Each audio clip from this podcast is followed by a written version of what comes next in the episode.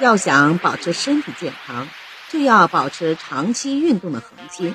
俗话说，生命在于运动。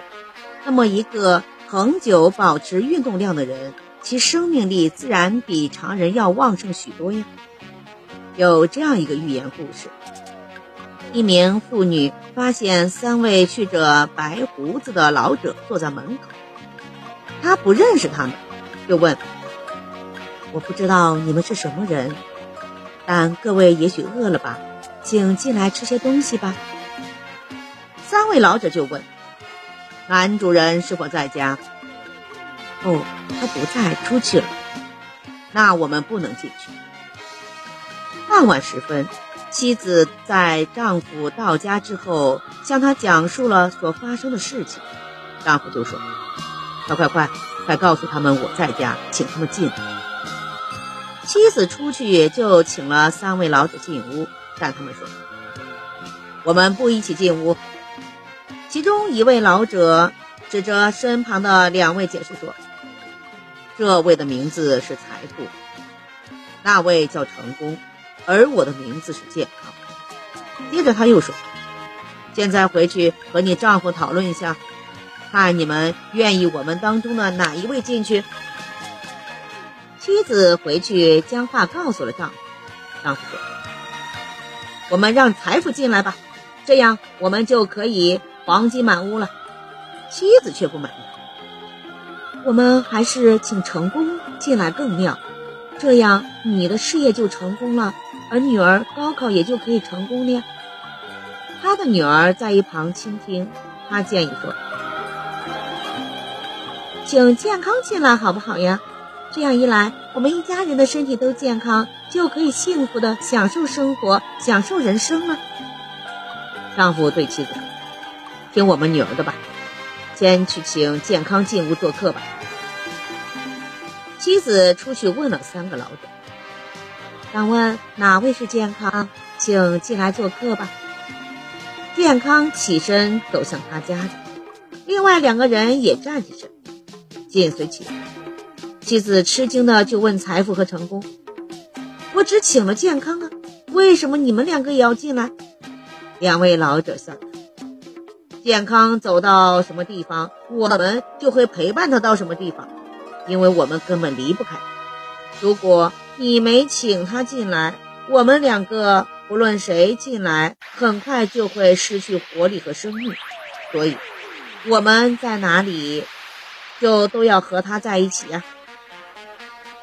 通过这个寓言故事，道出了健康对人生的重要意义。无论是获得财富还是获得成功，首要条件就是要获得健康，保持健康。而要保持自己的身体一直健康，我们应该如何做呢？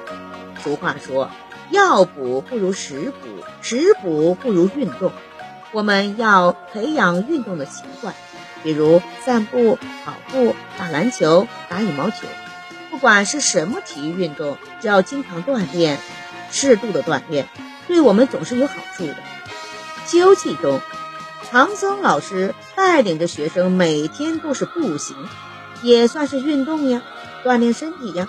所以我们很少听说唐僧、孙悟空他们什么生病了吃药了，而《红楼梦》中的贾宝玉、林黛玉整天憋在大观园里，也不出来走动走动、运动运动。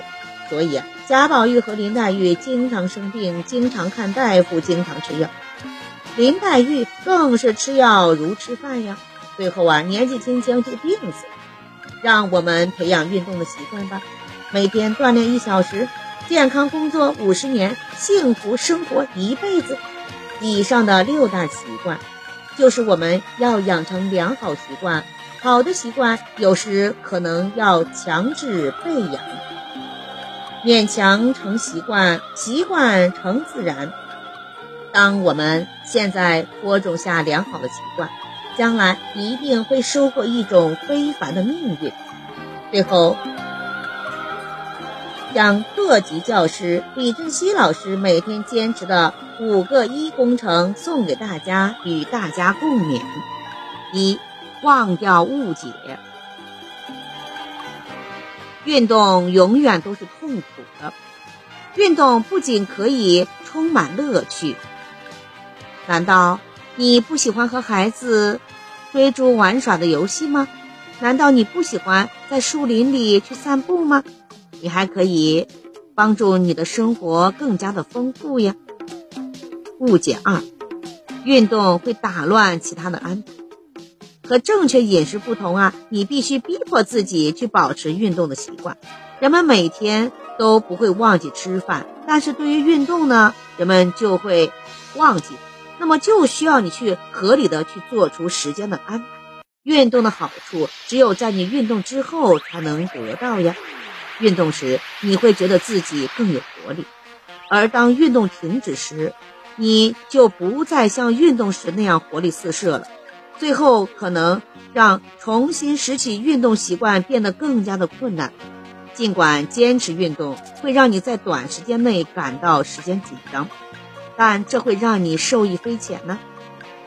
让运动成为习惯，让所有的事情都成为生活的习惯。